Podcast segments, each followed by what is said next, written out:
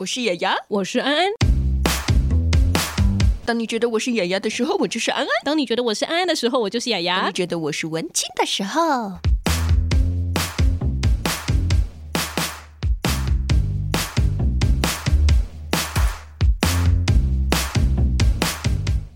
Hello，大家好，欢迎收听今天的节目。别叫我文青，我是雅雅，我是安安。今天一定要一起讲，别叫我文青就对了。对，因为我剪了好几集节目之后，发现我们两个有点生疏。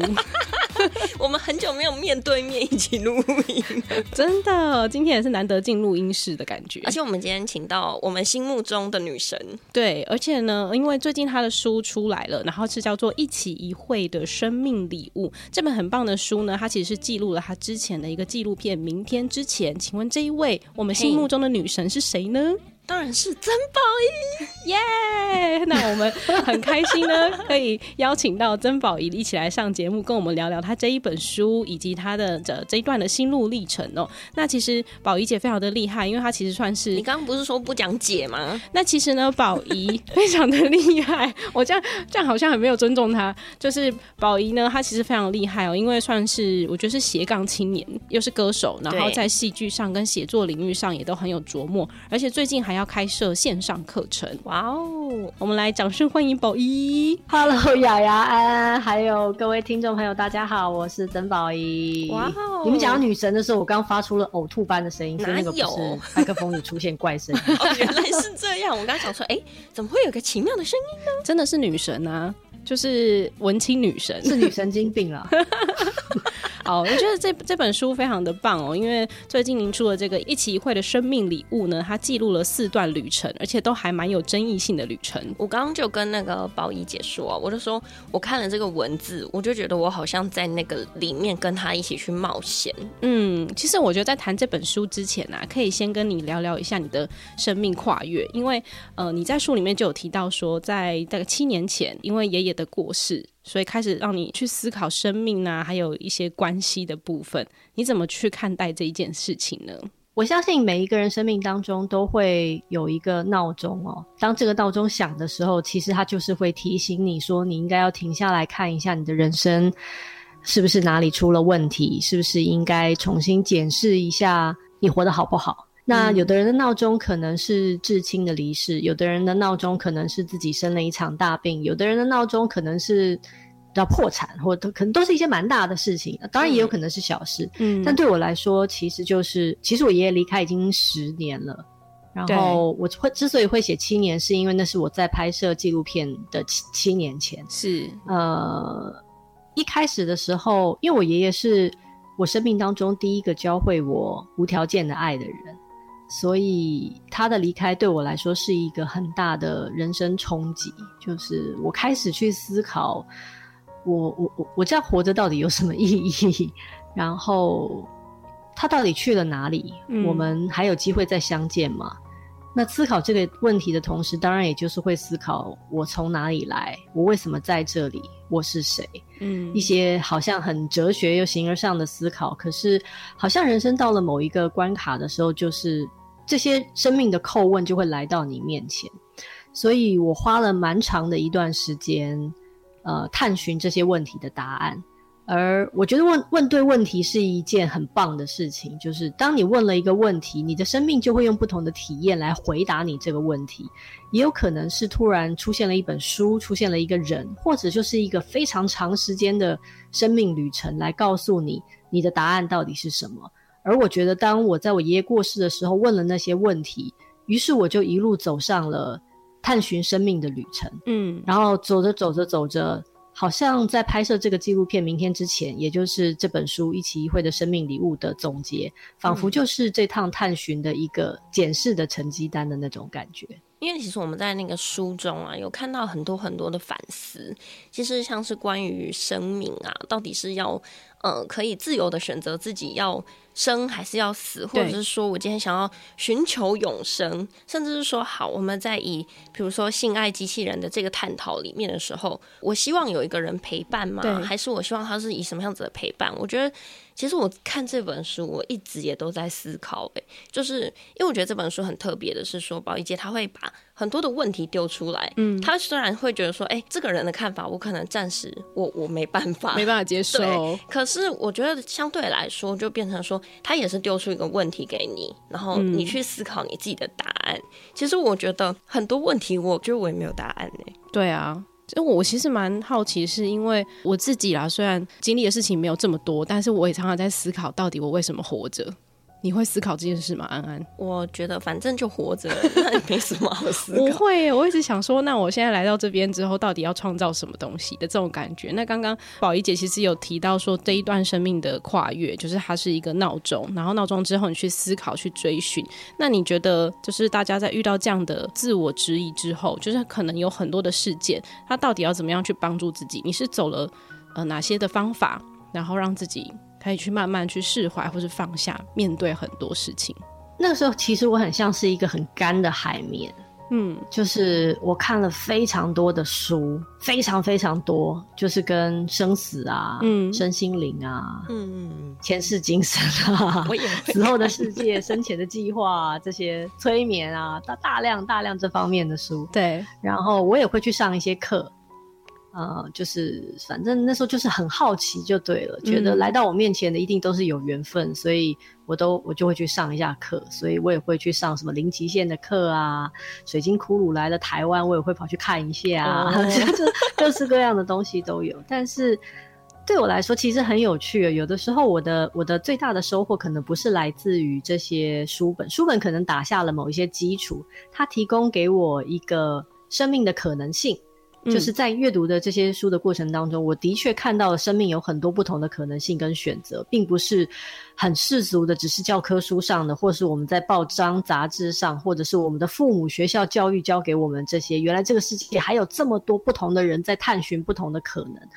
我觉得那些那些阅读跟课程开拓了我很多生命的可能性，但是给予我最多的收获，真的可能是来自于，比方说我在工作上遇到的不同的人，嗯，然后来自不同的挑战，嗯，然后我可能去了一些特别的地方旅行，呃，其实都是很生活的片段跟部分，所以后来慢慢我也就是理解了一件事情，就是所谓生命的追寻，它其实没有一个很。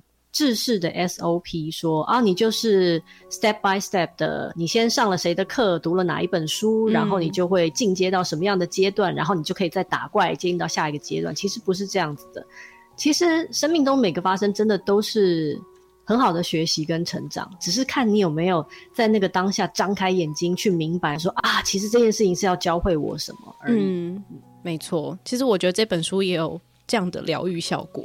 有哎、欸，嗯，好像陪着你在经历过一次那个时候拍摄纪录片的场景。然后这本书里面其实记录了刚刚有讲到四段蛮有争议性的话题：安乐死啊，然后还有追求永生，再来是美墨边界以及我以为伴侣机器人。你不是平常最喜欢讲性爱机器人那一块的吗？对，我们今天直直接取这一块。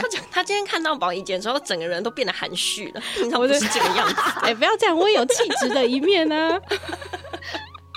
对，但是我们今天文青的这个节目呢，要着重的就是在讨论伴侣机器人这件事。终于，你把你的心就是放出来了吗？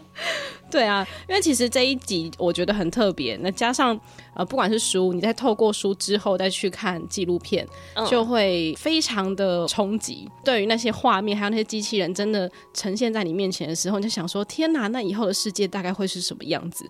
我也很好奇，宝仪姐之前在要去做这个纪录片之前，这个主题性爱机器人，在你拍摄之前，你做了哪些功课啊？哦，我做了蛮多功课的。我其实看了非常多网络上有的访问纪录片。嗯各式各样的纪录片、文章，嗯，很多时候他们其实没有中文字幕，它就是它就是英文的。文。然后有英文字幕我就看英文字幕，没有英文字幕我就训练自己的听力。然后看了大量的，嗯、然后看了很多英呃日本的、美国的，其实欧洲也有人在做所谓的性爱娃娃或者是性爱机器人。对，嗯，呃。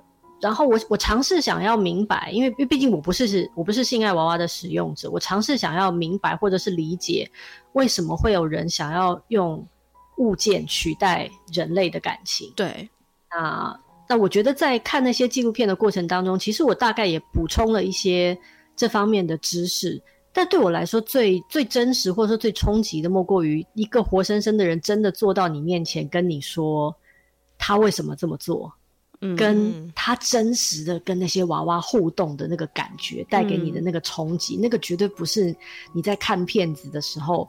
能够能够体会得到，因为看片子你就觉得好像在看戏，然后就觉得说哦，他也只是扮演一个角色，然后那娃娃也是在扮演一个角色，好像大家都在 cosplay 那种感觉。嗯。但是如果这个人真的在你面前，然后他跟娃娃，因为有的有的娃娃的拥有者是真的非常温柔的对待他的娃娃，嗯，有的娃娃的拥有者就是那种很粗俗的，把那些娃娃真的当成像性奴隶一样，嗯，那有的娃娃就是把他们当老婆。就是你，你看着他们，你就就会觉得说，哇，那个那个视觉上的冲击其实是真的是很大的，而且是你真的不会忘记的。嗯，然后包括包括，其实像，因为我是真的有去那个地方，我去那个工厂，看到那些满坑满谷的胸部、满坑满谷的私处、满坑满谷的人头的那个那个工厂里。嗯，而当我真的接触到了性爱娃娃，男的男的。然后我十指紧扣了，像小鸟依人一样的依靠在他的胸膛了。我真的不骗你，我心跳有停拍，有漏拍，有心动，就是会有一种啊，就是啊，就啊，娇羞，这 这个身高好合我。这个胸部也不错，烫，所以他们可以克制化。那个、那个、那个真的很好笑，就是因为之前我去之前，我是一副就是那种啊，我没有需要啦，我跟我男朋友感情也很好啦，嗯、然后我这种东西不是给我们这种人的啦。对。可是当你真的遇到了，然后碰到了，然后就觉得真的会有一种，哎、欸，如果他他是真的呢？啊。我我好想要分享，其实我们现在是跟宝英姐有视讯，我真的好想跟大家分享宝英姐的表情，就是娇羞啊，非常的有恋爱感，粉红泡泡。所以当我真的在那个工厂，然后跟男性的性爱那个机器人有接触的时候，这旁边人都笑翻了。嗯，因为旁边人都觉得说，看啊，到底是谁谁在之前那边信誓旦旦的说啊，我不会有感觉啊，是是谁现在是谁脸红了，谁脸红了？哎、啊欸，可是那一刻我觉得很有趣的是，你好像不把它当物件了，它反而好像已经变成人的这种感觉，哦、才会有心动感吗？是这样讲吗？对，你知道，所以拍摄这个纪录片跟写作的过程，对我来说都是一个一个很好的醒思。就是、嗯、有的时候，这个物件它有没有生命，是你定义的。对，嗯，你知道吗？就好像你你有些人喜欢小贝贝，对。如果小贝贝给他弄不见了，或者是你瞒着他把他的小贝贝拿去洗掉，或什么之类的，他一定崩溃。他是会跟你拼命，是拼命的那一种。嗯，我就是当然，他不可能把小贝贝当成人啦。对。可是问题是，那个小贝贝对他来说的意义无可取代，是你无法理解的。对，所以我说，同样的，其实我们在对于这些物件上投射的感情，嗯，到底谁又能去评论说他投射的感情是假的？你在真人上投射的感情才是真的。嗯、我们也常常说啊，这对男女朋友看起来很相爱，但后来这个男的去劈腿，然后说哦，原来那些相爱都是假象。就是那那到底什么是真的爱？对，他他他要对他多好才叫爱？嗯，就是到底什么是爱啊？那性我们又是怎么定义啊？嗯、我觉得我在这个过程当中，就是反复的在辩证思考这些这些话题。其实我看到这个篇章的时候，我反而第一个想起来的是我小时候非常非常喜欢玩的洋娃娃。嗯，对啦，其实洋娃娃就是目前来说就是少了那个性的功能。对，可是我觉得那个投射的感觉有一点像，因为在我的小时候，我就会把这个娃娃，我会我会善待它，嗯，就是会喂它喝奶啊，喂它喂它做任何的，比如说。买衣服啊，当然，他当然有名字，只是我现在忘记了。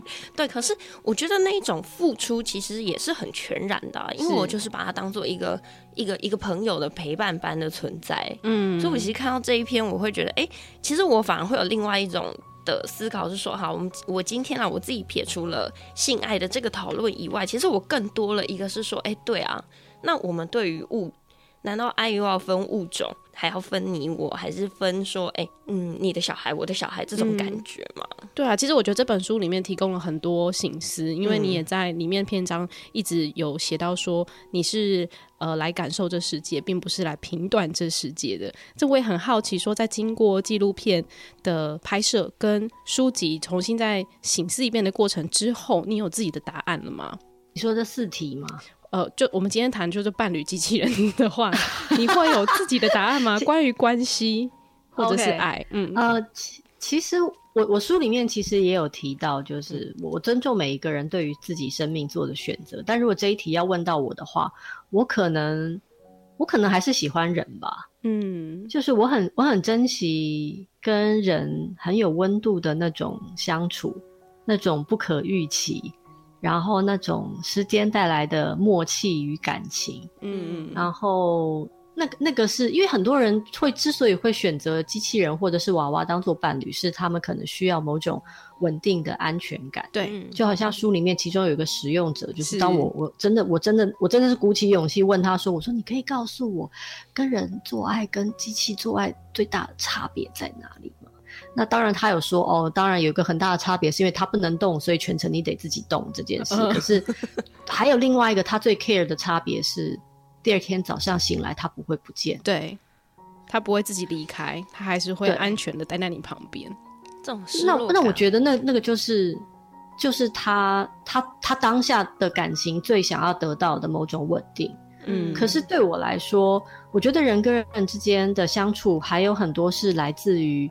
信任，嗯，真的，信任真的很重要。对，就是就是就是你你那你那个信任是来自于，其实那个对人的信任，有时候是来自于对自己的信任。嗯，你知道吗？有时候我们之所以会很没有安全感，并不是因为我们不相信他，而是我们不相信这么好的事情会落在我们头上啊。对，我们会觉得说，哎呀，外面的报纸上写的东西，明天就是会发生在我身上啊，就是会有很多这些很奇怪的妄想。可是那个信任其实很珍贵。嗯，而那个信任是来自于对生命的某种那种相信，那种全然自由，那种无所畏惧，那个是我觉得生而为人非常可贵，我并不想要放弃的地方。我眼泪快掉出来。毛衣姐里面书刚刚有提到她刚刚讲的那一段，我其实看到那段文字，我也觉得对，我也是。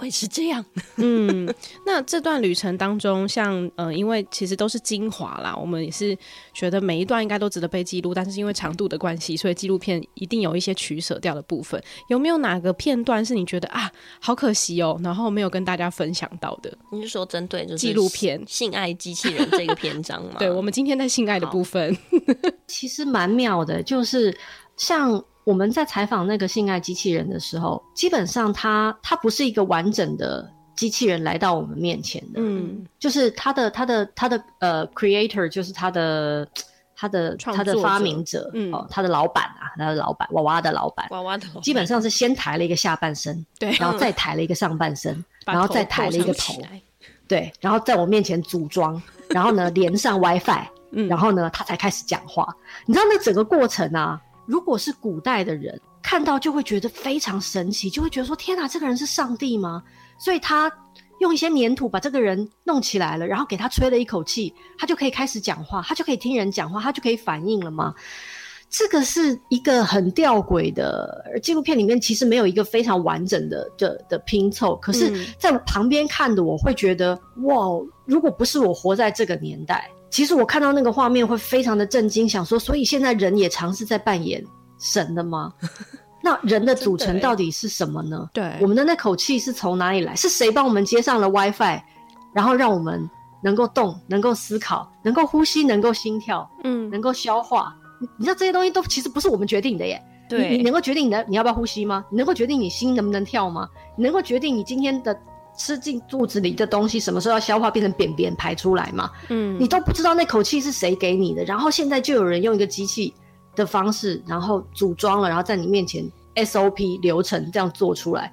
其实那些画面很正经，但但是因为你知道大家可能比较偏重性爱的部分，所以就是说我们比较偏重性爱的部分吗？大家大家大家大 大家 都一样，大家都一样。其实我觉得在讨论这个关系跟还有爱啊，到底跟这物有没有爱之类的这个连结，就很、嗯、很多东西可以被拿来讨论跟思考。哎，像最后你其实有访问到一个博士，然后那个博士他不是也说，他觉得跟机器人结婚很有可能在二零五零年的时候被达成，甚至在一百年后，也许我们就可以跟机器人生小孩。哎，我觉得听到很惊讶，因为我完全没有办法想象机器人的基因跟人的基因到底要怎么被共存共荣在这个世界。哦，其实呃，我我书里面可能写的没有很清楚，但是他的书其实写的很清楚，嗯、因为接下来的机、嗯、呃机器人的设计，他们会有自己的 DNA 的编码，嗯，而机器跟人的结合，其实就是把这些编码，因为其实你的 DNA 也可以做编码，对，然后就是用编码的方式，可能就是电脑的某种 program 就可以有下一代的产出，呃。就是以他们这种科学家的想法，觉得这是可将、嗯、来是可行的，未来是可见的。其实，其实如果大家对这个议题很有兴趣的话，书里面没有提到的一件事情是，那一家产机器人的公司，对的，或者是那些机器人呃这些性爱娃娃的拥有者，其实都非常喜欢 Robin Williams 的一部电影，叫做《变人》。嗯，我不晓得你们有没有看过那部电影，就是 Robin Williams 本来是一个机器人。但是他后来慢慢就有了意识，然后他就不断的改装自己，让他自己有感觉，然后他也喜欢上了人类，对，后来跟人类结了婚，是，然后跟人类一起老去，就是他们认为他们未来的想象中理想的世界，其实就是 Robbie Williams 的那个世界，人跟机器人可以共存，那个就是他们的。理想之国天堂，嗯，而他们是朝着这个目标，他们在制造机器人跟拥有机器人的那个心情，都是朝着这个目标去迈进的。哦，这个是我在书上跟那个纪录片里面也都从来没有提过，但我今天突然想到这件事。嗯，其实我看到这本书里面还有一段，其实让我也觉得很感动，是在讲说，其实当一个主持人的这个工作，对我们到底用什么角度去做这件事情？因为其实像我们做别叫我文青也做了一百多集，其实我也常常在想，到底有些议题，对啊，我不专业，可是我到底要用什么的角度？告诉告诉，比如说我们的听众或者是粉丝，或者是说，呃，这个议题是长什么样子的？那我其实问了我自己好久，结果我在 这本书里面找到答案。哦，你的答案是什么？我虽然不是一个专业领域的人，可是我透过我的眼睛，让你也看见我看见的这个世界。嗯，所以我就觉得说，哇。我找到了人生解答，你要哭了吗？谢谢宝仪姐。在最近的生活里面，我觉得我自己变成一个很尖锐的人。我其实最近看了好多好多书，大概都只能看到六成，嗯，我就没办法再看了。对，但这本书你看完了，我看完了，真的。所以最大的触动是什么？我觉得是对于人生的很多种反思，因为已经很久没有好好去思考一下自己了。也是，我觉得大家就是都很忙碌的情况之下，真的很难去。对，思考到生命的意义，但这本书真的有提很多提到这个部分。那虽然我们刚刚一直在讲说性爱机器人啊，不是因为我们真的那么肤浅，只要性爱机器人，只是想说没有，只有你很肤浅。时间的关系，我们有这个比较有趣的议题跟大家分享。其实，在这本书里面也谈到了生与死，就有人求生，然后有人求死。这些人在这里面的时候，他面临的状况又是什么？嗯、像安乐死的部分，就是一部分人支持，就是可以让这个人好好的离开这世界。一部分人会觉得说，谁说他有权利可以离开这世界？他的难道他死掉是不用问过周边的人吗？这之类的一些，我觉得反思是很精彩，然后有点这本书应该可以不止看一遍，对，可以看很多遍去思考这些事。而且我觉得这本书也是很值得、很值得去。当你人生有很多迷惘啊，嗯、或者说当你觉得你自己变得很冰冷的时候，可以让你找回自己人生温度的一本书。所以呃，也推荐大家来买这本书《一期一会的生命礼物》，然后有机会的话也可以看一下明天之前的这个纪录片节目。除此之外呢，宝仪姐最近还在线上要开一个，那个已经下档了哦，不是说要支持正版吗？不是不是，我是说她在线上有开一个线上课程，哦、叫做重新沟通。宝仪姐要不要跟大家分享一下这个重新沟通？他讲的内容是什么呢？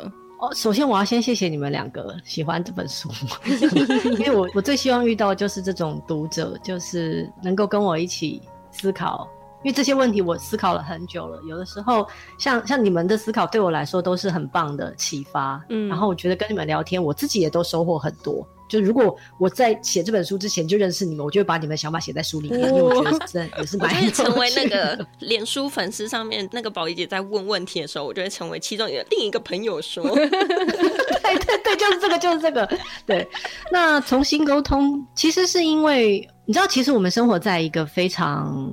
特别的时代里哦，尤其是这一年多以来，因为疫情的关系，你看我们好不容易要录个 podcast，其实我们还分隔两地，还要用视讯，然后才能够看到彼此。可是我后来发现一件事情，就是我实在是不希望因为时代的变迁或者是环境的限制，而让人，尤其是人，忘记了沟通的美好。而那个沟通不只是向外的沟通，其实更多的是朝内的沟通。嗯，我们我们好像常常以为哦，沟通就是要很会说话，或者是说哦，我们就是要说服别人。其实不是的。我觉得沟通最珍贵的地方，就是在于我们透过沟通，我们更认识自己，我们更清楚的知道我是谁，我在这个世界上的定位。于是，当我在开口说话的时候，我不会让这个世界认识一个错误的我。嗯，就我不会说完话之后发现啊，天哪，那不是我想要说的东西，或者是啊，我不是那样的人，惨了，我这样讲，他是不是误会我？就是我希望大家先解决好了内在的问题，然后我们再去解决外在的问题。嗯，那个时候就算你不说话，这个世界也不会误会你。嗯，你知道，而我觉得那就是人生当中最自由跟最轻盈的一种生活方式。那当然，其实既然是讲沟通，我也会透过很多沟通的例子，包括不管是跟家人、跟朋友、跟同事在网络上的沟通，嗯、还有亲密关系、亲密关系的沟通。嗯，其实那些沟通最终就跟这本书一样。都是为了照见我们自己的内心。我觉得重新沟通其实跟坊间的一些说话课有点不太一样，因为不是每一个人都都有能力，或者说只要成为一个会说话的人，就会成为一个快乐的人。嗯，可是我希望每一个人都能够很完整的、很安心的成为他自己。人呢、啊，如果有办法好好的先了解自己，其实我觉得还有一件事情是，我们有时候连人对自己都没有办法很坦诚。哦，对。就有时候，就是我们可能会有一些外在的眼光，可是我跟我自己在讲话的时候，为什么我还去在乎别人的眼光，嗯，然后就会发现，天哪，连我自己都没有办法不欺骗我自己，嗯，因为很多时候可能掺杂着你想要讨好对方啊，然后或者是你觉得你这样做是不是做错了啊之类的。可是就像刚刚一开始讲的，很多时候你没有办法信任这世界，其实是你没有办法信任自己的任何一个选择。所以了解自己最终到底要的是什么，那个真的是一个很重要的过程。对，其实我觉得啊，也是因为我们安安跟雅雅，我们两个就可能最近在这两年间，因为我们也是这两年间才开始认识啊，然后一起共事啊，所以我觉得我们在这两年当中，其实我们两个度过了很多很多的事情，对，大大小小，除了工作之外，还有 私人的事情、感情，然后就很难得有这么好的同事，就好像另外。一个人可以随时提醒你，哎、欸，你其实你这样做，你你其实忘了你要更爱你自己。他常常这样跟我讲，我就觉得我好感动，有一个人在旁边陪着你。我觉得我是个很自私的人，怎样？你刚刚要讲什么？没有，我比较自私，哦，所以你没有这种感动就对了。有啦，有啦，有啦。其实我觉得今天也是想跟宝仪姐分享，就是我们其实在这本书里面的感动，真的很感动。好啦，那我们今天的节目呢，就差不多到这边告一段落啦。然后今天非常谢谢宝仪姐可以来上我们的节目，跟大家分享。重点是，也是希望大家可以重新去醒思很多的事情。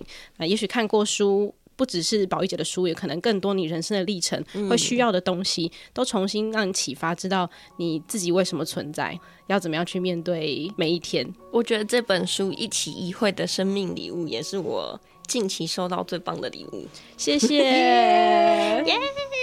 谢谢丫丫，谢谢安安，谢谢你们，是谢谢。那我们今天就跟大家说拜拜啦，谢谢，拜拜，拜拜。